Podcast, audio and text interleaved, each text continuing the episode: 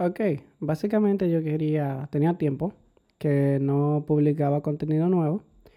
Quería aprovechar para mostrar unas cuantas cosas, más que nada hablar de unas cuantas cosas, eh, por algo muy sencillo. Últimamente han estado saliendo innovaciones, han empezado a salir cosas que yo creo van a transformar la industria eventualmente y otra cosa que estado tomando fuerza. Entre las que estado tomando fuerza está CDK, que es Cloud Development Kit. Cloud Development Kit es una herramienta que AWS creó hace un tiempo. Esta herramienta la hicieron fue más que nada para que se pueda crear infraestructura como código utilizando lenguaje de programación. Eh, quizá no se escucha nuevo porque tenemos los SDK, pero la diferencia es que esto ya está totalmente orientado a infraestructura como código. Yo lo veo todo como el siguiente nivel, eh, donde tus, tu infraestructura, eh, más que ser que un recurso, es una clase, es una, es una instancia de una clase. Entonces lo que esto permite es que podamos combinar todo ese tipo de cosas como for loops, if, em, etcétera, etcétera, listas, diccionarios, cualquier cosa. Esto es algo que se podía hacer con Terraform anteriormente, pero Terraform se quedaba corto. La ventaja de todo esto y de la innovación y de la constante mejora y de la cosa open source es que resulta que Terraform se dio cuenta que se iba a quedar atrás. Y lo que hicieron fue que sacaron el soporte de Terraform para CDK. Ahora se puede utilizar Terraform o CDK. Eh, eso es chulísimo. O sea, tú tienes lo mejor de dos mundos. Y yo creo que CDK realmente va a ser el futuro, porque ya tú tienes un equipo de operaciones, de DevOps, que conocen lo que es Python. Vamos a decir que conocen Python, entonces ellos se pueden empezar a trabajar con Python, con la bondad del lenguaje, para crear su infraestructura. Y esto nos pone más cerca de lo que de, infraestructura como código. Es decir, más cerca de, ese significado. Porque la infraestructura como código no es más que tratar tu infraestructura como se trata tu aplicación, con el mismo proceso de comitearlo, o sea, hacer un commit, subirlo a un repositorio, eh, llevar versiones, llevar tags, incluso hacerles test.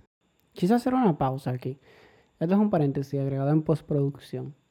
La herramienta para hacer test de Terraform, la más utilizada, es llamada TerraTest. Les recomiendo que la busquen. Tener, hacer un deployment con un CI, todo ese tipo de cosas caen en la infraestructura como código.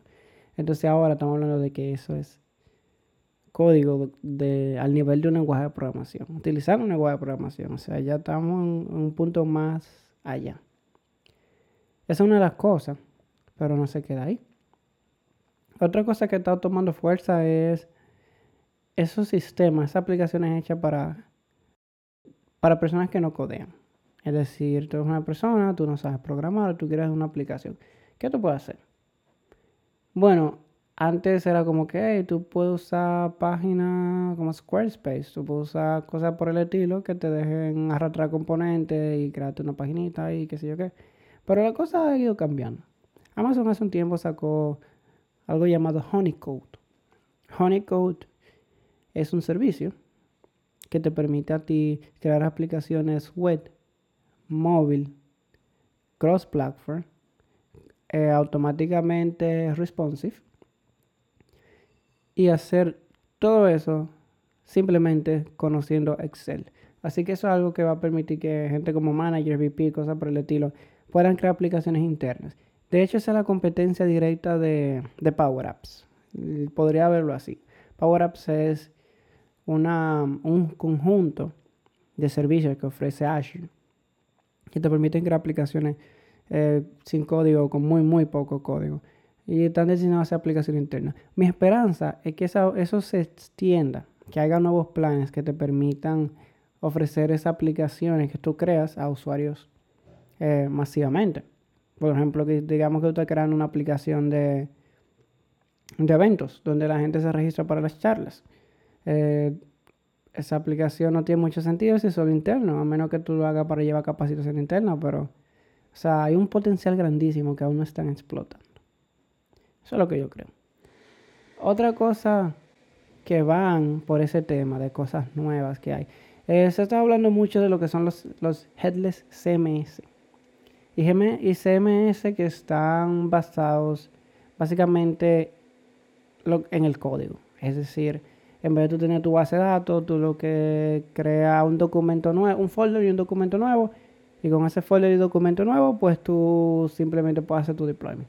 Entonces tú, tú haces un deploy y ya el usuario puede ir a la página y ver tu, y ver tu blog. Ver tu, ver tu, quién sabe, tu sistema de documentación, si tú quieres usar eso como sistema de documentación. Eso está tomando mucha fuerza. Eh, más con el asunto de la SPA. El, que son single page applications, porque son totalmente compatibles. Eh, Ustedes lo pueden buscar como Jamstack. Realmente lo pueden buscar así. Van a ver muchos recursos. Entonces le va a salir Netlify, le va a salir Gatsby, le van a salir CMS como Hugo. Eh, y un sinnúmero de cosas que ustedes deberían chequear. Ah, voy a aprovechar así de, para hacer una aclaración. El hecho de que la SPA, que sean Single Page Application, que son la, evolución de las páginas estáticas, no significa que, es, que, que esa página estática cambió, no significa que ya el contenido fijo. Página estática ahora lo único que significa es que no tiene un lenguaje de backend, que no tiene un lenguaje que requiera, eh, digamos, como un PHP, un Node, un Python, sino que se ejecuta en el frontend. Básicamente eh, todo el código vive en el frontend, em, con React, Vue, Angular. Y no son isomórficas, o sea, porque tú puedes, tú puedes compilar React en el backend para mejorar el SEO. Eh, para cuando los indexadores entren a tu página, ya tu página tiene el contenido cargado. Entonces, tengan eso pendiente. Hay un montón de cosas nuevas que han estado saliendo, eh, de las cuales yo quise hablar desde hace un tiempo eh, y no, no había tenido la oportunidad. Una de ellas, siendo que AWS acaba de lanzar, o lanzó hace unas semanas, el SDK para C++. Con esto va a permitir que cualquier persona que tenga su aplicación en C++ pueda empezar a integrar recursos del cloud. Eh, no algo que yo haría. Hay alternativas más modernas, pero si por, tú tienes alguna necesidad válida para usar C++, entonces también tú quieres modernizar, no te quieres quedar atrás, no te quieres perder lo que hay, bueno, pues ahora felicidades. Ahora tú obtienes el SDK. Eh, hay un conjunto de cosas más. Eh, últimamente he estado trabajando con serverless. Serverless realmente es el futuro y está comenzando a ser el presente. O sea, no comenzando, serverless es parte del presente. Pero digamos que la adopción completa de serverless va a ser dentro de unos años. Eh, serverless ha evolucionado. Cuando ustedes escuchan serverless, seguro piensan en lambda, seguro piensan en funciones, en funciones como servicio. Eh, yo les voy a decir que no. Serverless ya no es eso. Serverless nunca fue eso, pero era la única implementación que teníamos en su momento. Ahora serverless hay serverless containers. De hecho, la sábado pasado yo estuve dando una charla sobre DevOps en serverless y se habló de eso. De serverless containers, de dónde queda Kubernetes en todo este asunto, eh, cómo entra Fargate y, y, otras ofertas serverless. Por ejemplo, S3 es un servicio totalmente serverless, así que el storage ahora es serverless. Obviamente con Lambda teníamos el compute serverless, ahora tenemos container serverless. Tenemos, o sea, hay un sinnúmero de, de, aplicaciones donde se pueden utilizar.